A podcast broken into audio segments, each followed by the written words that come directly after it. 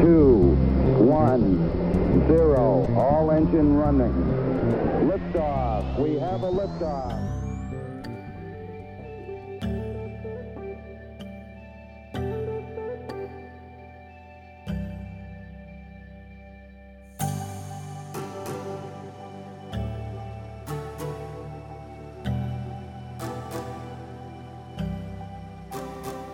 Días por la mañana, hoy es martes, ni te cases ni te embarques, 24 de mayo y son las 7 de la mañana.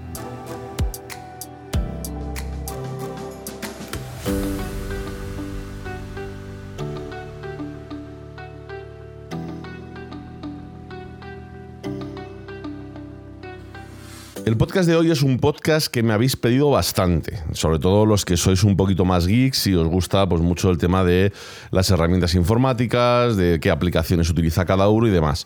Y es que, como sabéis, desde la semana pasada pues, he dado ese cambio en mi vida, ¿no? lo habéis escuchado en los podcasts anteriores. Y bueno, pues he pasado de depender de una empresa para poder elegir mis herramientas de trabajo a poder tener libertad todavía absoluta en función de las actividades que voy haciendo.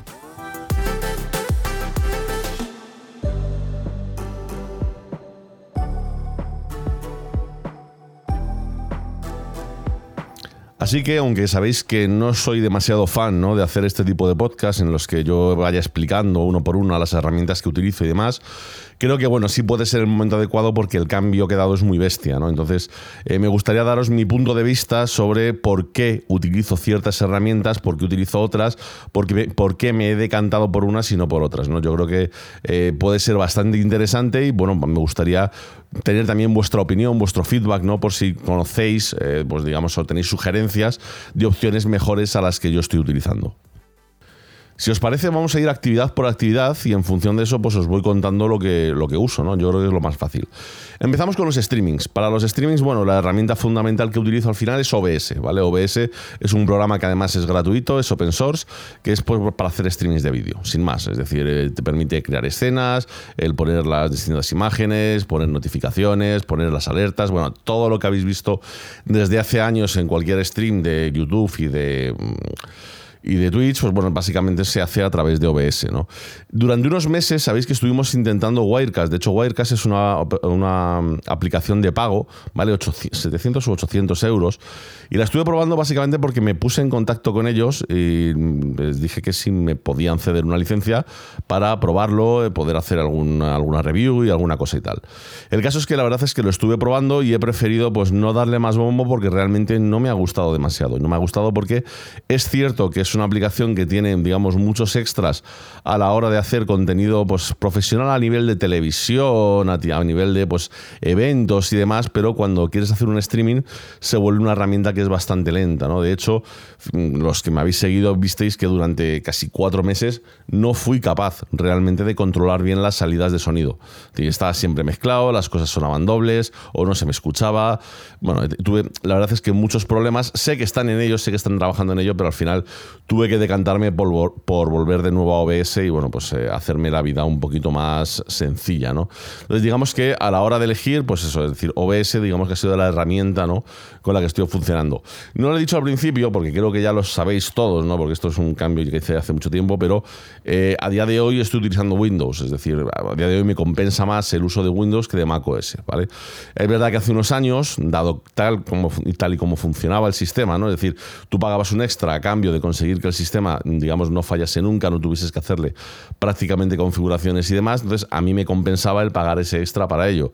Desde hace unos años, pues fui notando que ese extra se iba perdiendo, es decir, sí que tienes que hacer muchas configuraciones y sí que tienes que perder mucho tiempo en configurar los equipos y ante, pues, ante esa situación preferí irme, digamos, a la customización, a la personalización del equipo, a todo lo que dé, digamos, cuando lo hago yo. Es decir, yo he elegido eh, pieza a pieza el ordenador que tengo, he elegido pieza a pieza, pues desde las pantallas, bueno, todos los elementos que utilizo para trabajar. ¿no?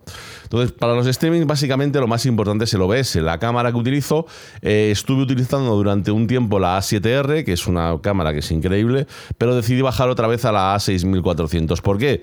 Porque realmente para un streaming no notaba ninguna diferencia de calidad entre una cámara y la otra, a pesar de que, por ejemplo, para fotos y vídeo graba mucho mejor la A7R pero eh, lo que tenía claro es que me estaba cargando la cámara, es decir, al final una cámara que estás dejando para hacer streamings es una cámara a la que al sensor lo estás machacando bastante. De hecho, en unos días eh, tengo que hacer un pequeño diseño para colocar unos ventiladores en la parte trasera de la cámara porque ahora que se acerca el verano y empieza el calor, sé que da muchos problemas porque ya me ha pasado durante dos años. Es decir, se te apaga la cámara, tienes pantallazos en negro, eh, tienes que dejarlo cinco minutitos intentando dar charla a la gente para que todo funcione. Bueno, pues es, es complicado, ¿no? Entonces, pues básicamente esas son las herramientas que utilizo. Es decir, para poder trabajar utilizo tres pantallas, una de ellas de 27 pulgadas en horizontal y dos de 24 en vertical. ¿Por qué?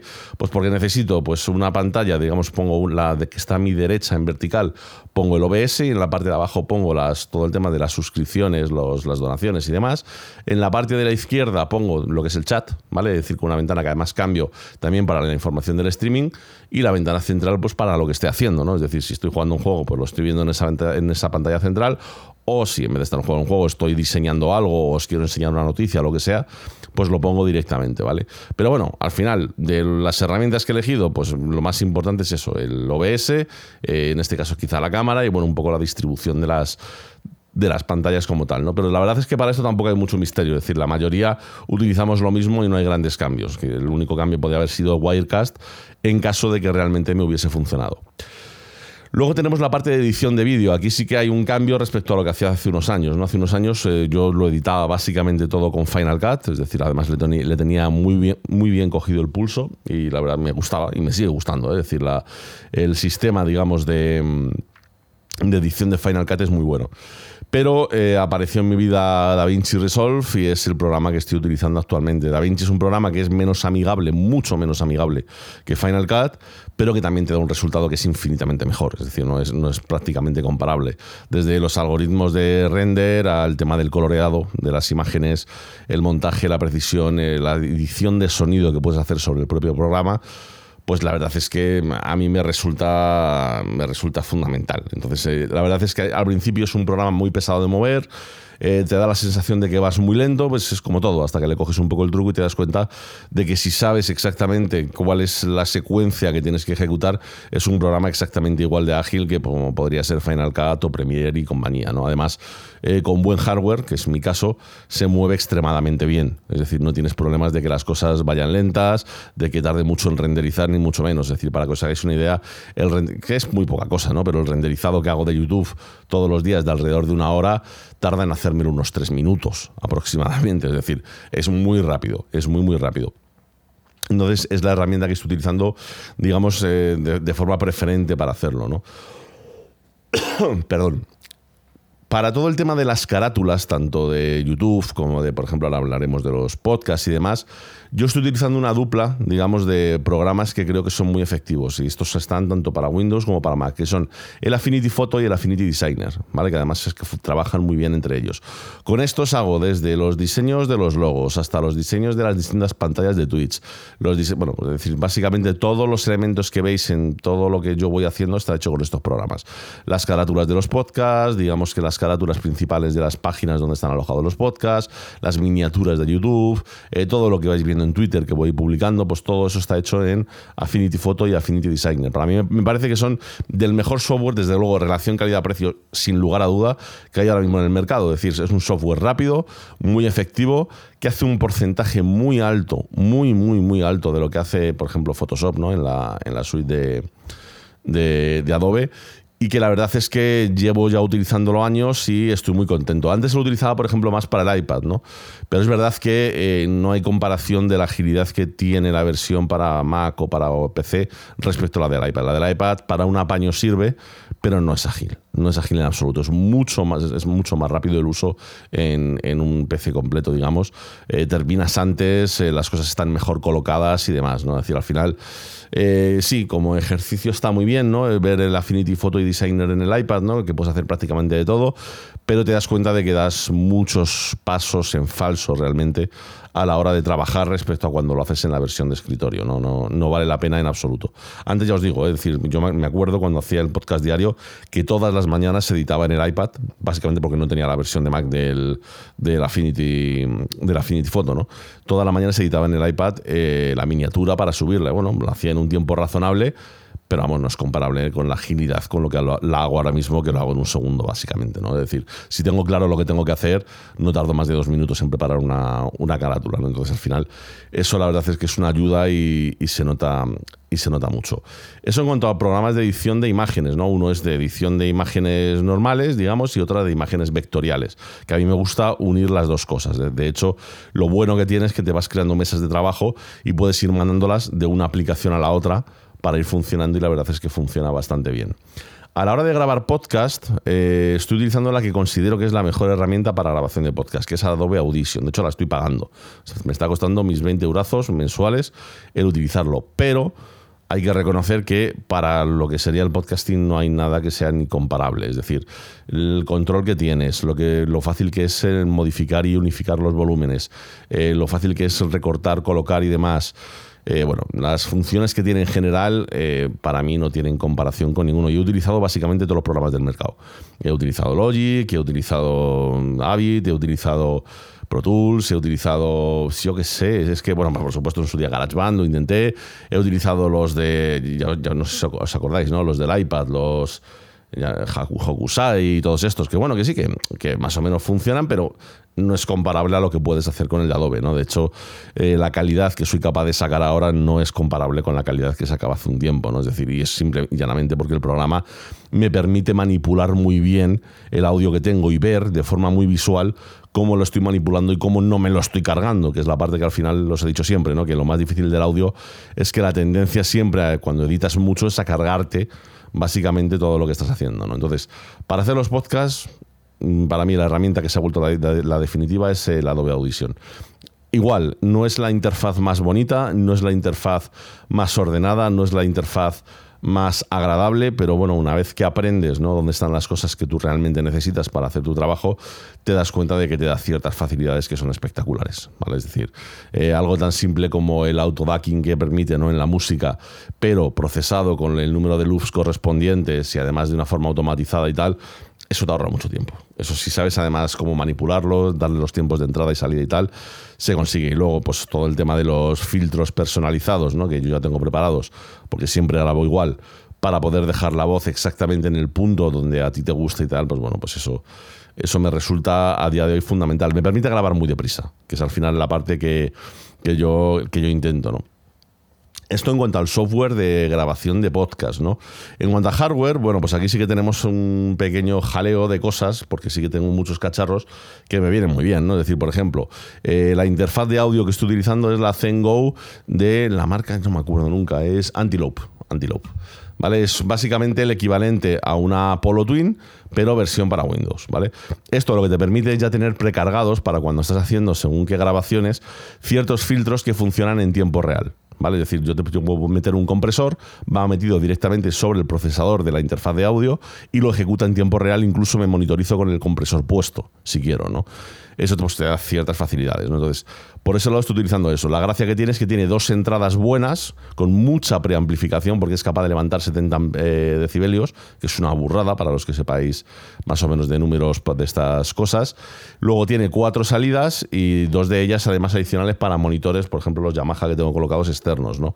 Entonces, me permite además tener, por ejemplo, dos cascos conectados, unos para mí y otros para Ali. Y así podemos, cuando estamos haciendo según qué grabaciones y tal, monitorear exactamente qué es lo que estamos hablando los dos, no solamente uno, uno de nosotros, sino que los dos podemos tener más o menos claro lo que estamos, lo que estamos haciendo. Por otro lado tengo el Stream Deck. El Stream Deck, bueno, ya sabéis, lo de los botoncitos estos que puedes ir programando y tal, fundamental para todo. Es decir, lo utilizo para el streaming, lo utilizo para la edición de vídeo, la edición de audio, para básicamente para todo. Me parece un cacharro fundamental que os lo recomendaría siempre porque te agiliza, si, te animas a usarlo, te agiliza mucho el flujo de trabajo. Luego tengo un cacharrito que esto es único para los streamings, que es el Beacon. Se escribe B-A-C-N, ¿vale? Es un cacharrito que básicamente lo que te permite es, junto con un software, el decidir qué aplicaciones van a qué canales. Es decir, tú asignas unos canales y dices, venga, eh, las aplicaciones de juegos de tal cual van todos al sistema. Las aplicaciones, por ejemplo, como VLC o cuando me meto en una página web, eh, me meto en Epidemic Sound, tal, van todo al canal música. Cuando, por ejemplo, hablo en Discord, cuando hablo en Zoom y demás, va todo al canal de chat. Los micrófonos que tengo conectados van al canal de micro, es decir, y así tengo ocho canales, ¿no? Y la gracia es que viene con sus rosquitas correspondientes para poder ajustar el volumen tanto que escucho yo a la hora de monitorear lo que está sucediendo y el streaming que estoy preparando, como lo que va a escuchar la audiencia. Entonces yo puedo tener dos ajustes distintos. Por ejemplo, muy típico, voy a jugar a un juego. A mí yo cuando juego a juegos me gusta tener la música altita. No hacerme daño, ¿no? Pero alta y que, y que me meta en el juego. Pero la gente, por ejemplo, se raya mucho cuando hago eso en un streaming. ¿Por qué? Porque no me oye. Es decir, oyen solamente al juego y no oyen a la persona que está streameando, que en definitiva es lo, que han venido a ver, no es tanto al juego, sino a la persona como tal. ¿no? Entonces, pues tengo, ahí tengo hechas dos configuraciones distintas. Es decir, para mí tengo el, volumen más o menos alto y para la gente lo tengo bajito, ¿no? Es decir, para que, para que no se rayen mucho con, con ese tema. Eh, me parece un aparato de estos que no es fundamental, ¿vale? Pero ayuda mucho y desde luego me hacen meter muchísimo menos la pata de lo que metía antes a la hora de dejar el audio bien colocado y demás. Y por último tendríamos el Loop Deck, ¿vale? Que es un aparato que es muy parecido al Stream Deck, pero que tiene además, digamos, unas perillas, unas, unas roscas ¿no? de estas infinitas, que te permiten a los distintos programas, ¿vale? Ajustarlo a algunos controles. Esto, por ejemplo, a mí me es muy útil para editar, porque directamente con las seis perillas que tengo y los botones que tiene el Loop Deck, hago toda la edición, porque con una perilla soy capaz de moverme por la línea del tiempo. Por otra puedo moverme a toda velocidad porque solo me muevo por los cortes o por los inicios y finales de, de los tomos, ¿no? Por otro lado, eh, tengo uno para mover lo que es el bloque de audio, eh, digamos, eh, frame a frame, podríamos decir, o, paso a paso, hacia adelante y hacia atrás. Tengo, por supuesto, herramienta para hacer zoom horizontal y vertical. Tengo para seleccionar la pista en la que estoy editando. ¿no? Entonces, bueno, al final, botón de grabación, botón de parada, botón de corte, botón de, bueno, distintos botones. Entonces, con una sola mano y con el ratón puedo ir perfectamente ajustando y dejándolo todo como yo quiero en muy poco tiempo, que al final ese al final yo es lo que quiero, es decir, lo único tengo las horas limitadas como todo el mundo, quiero hacer muchas cosas a lo largo del día, pues yo lo que busco son herramientas que me permiten hacerlo, ¿no? Esto ya en cuanto pues audio, vídeo y demás. Lo siguiente que estoy haciendo también es escribir, ¿vale? Entonces aquí estoy utilizando dos herramientas. La primera, fundamental, que no solo para escribir, sino también para compartición de archivos y demás, eh, Microsoft Office 365. Me parece, vamos, absolutamente vamos, fundamental. Me parece que es con mucha diferencia la suite más completa que hay ahora mismo. Te permite eh, tener, por supuesto, los programas típicos, ¿no? que eso es, es, dan un poco más igual, ¿no? como el Word, el Excel, tal. Esto podrías arreglarlo perfectamente ¿no? con algo de Google y demás. La diferencia es que te están ofreciendo un tera de capacidad por solo 80 euros al año. En este caso, es más, estoy pagando 100 por dos cuentas, la de Ali y la mía, porque son familiares. Entonces, tienes un tera de almacenamiento, puedes compartir todos tus archivos con un clic, es decir, cualquier archivo que tengas en ciertas carpetas, botón derecho, sacar enlace, lo pones en otro sitio y la persona esa puede descargárselo cuando quiera. Eh, funciona rápido, funciona bien, tienes eh, cosas como el Teams, si es que necesitas hacer una videoconferencia de trabajo con alguien. Eh, bueno, para mí, a mí me parece que es la herramienta más completa con diferencia, ¿no? Y por eso la estoy utilizando. Y por otro lado, estoy utilizando una herramienta que está, la he descubierto hace un par de días, ¿vale? Todavía no puedo decir que sea perfecta, pero bueno, se, me está yendo bastante bien. Que se llama Miro. Miro o Miro, no, no, no, no lo tengo claro. Es básicamente una especie de pizarra gigante infinita en la que tú puedes ir pegando pues desde posits a flujogramas, puedes escribir, puedes hacer cosas y demás. Eh, como sabéis, estoy escribiendo un libro. A la vez que estoy haciendo todas estas cosas diarias, el objetivo al final es escribir un libro que hace tiempo que tenía ganas de, de hacer.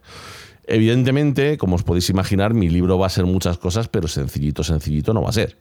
Es decir, tiene muchas ideas, eh, tiene muchas historias que se cruzan, tiene, bueno, pues tienes distintas cosas que son difíciles, difíciles de organizar. Entonces, la única forma sería que yo aquí yo en mi casa tuviese una pizarra del tamaño de una pared entera y ponerme a dibujar y a tirar flechas y tal, o disponer pues, de una pizarra virtual para poder hacerlo de una forma más o menos cómoda, ¿no? que al final es lo que estoy haciendo. Entonces, para mí esta herramienta me está siendo fundamental, porque si no, no soy capaz de organizar todo lo que tengo en mente. ¿no? Es decir, hay relaciones entre personajes, hay relaciones entre distintas situaciones en el tiempo, hay, hay eh, relaciones entre distintos eh, puntos de la historia, hay relaciones que se conectan. Hay, digamos que por un lado, una línea del tiempo que sería la original, pero luego hay una línea del tiempo que es la que se va a narrar. Y son muchas cosas que sí, sé que hay bastantes aplicaciones para ello, pero creo que lo más sencillo al final es una pizarra. Y en este caso lo que tienes es una pizarra básicamente infinita, que además se te puede guardar online, la puedes utilizar desde cualquier dispositivo y demás, ¿vale? Pues con esto, más o menos, tenéis una idea del software y el hardware que estoy utilizando, ¿no? Es verdad que a lo mejor hay alguna cosita más, de hecho, mira, estoy haciendo clic aquí para ver si es que se me ha olvidado algo, ¿no? Así un poco relevante, pero yo diría que no. Yo diría que básicamente es eso. Es decir, luego, hombre, siempre tengo alguna herramienta, digamos, secundaria, caso de necesitarlo, ¿no? Por ejemplo, siempre tengo instalado eh, Audacity. ¿Por qué? Porque si a lo mejor necesito grabar una pista de audio eh, y no tengo la configuración hecha en Audition o lo que sea, digo, espérate, no te rayes. Lo grabo ahí rápidamente y se acabó, ¿no? Es decir, no tengo, no tengo que hacer mucho más. Pero vamos, en general, esos son los programas que utilizo y las herramientas que estoy utilizando, ¿no? Quizás ya como último dato, pues el micro que estoy utilizando utilizo dos, ¿vale?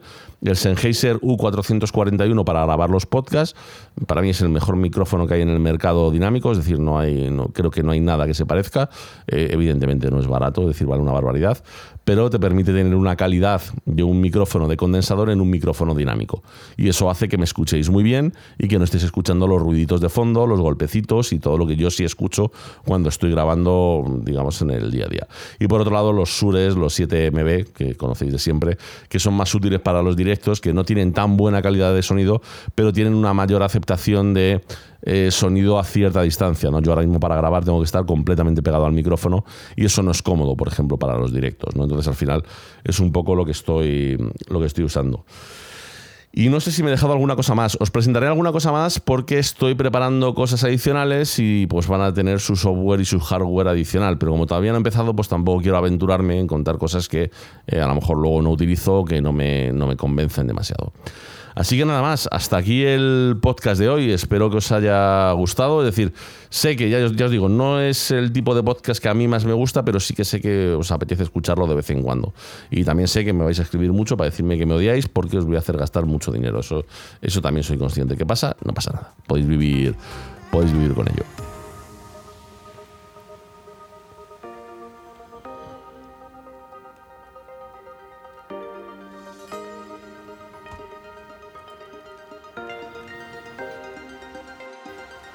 Todos los días, si queréis contactarme, contarme alguna cosilla o algo por el estilo, podéis hacerlo en arroba Oliver Navani, tanto en Twitter como en Instagram. Ahí estoy más o menos todo el día disponible. Estamos de 9 a 10 y media de la mañana aproximadamente en Se dice Masain haciendo el noticiero masainero. Y luego por la tarde, a eso de las 8 y media, empezamos a las 8 y media, a 10 y media, estamos en el clásico y tradicional Se dice Masain, hablando de nuestras cosas, charlando de nuestras cosas, jugando a nuestras cosas y ese tipo de cosas. Es decir, todo en plan friki, todo en plan cosas que nos gustan y bueno, pues intentando pasárnoslo lo mejor posible.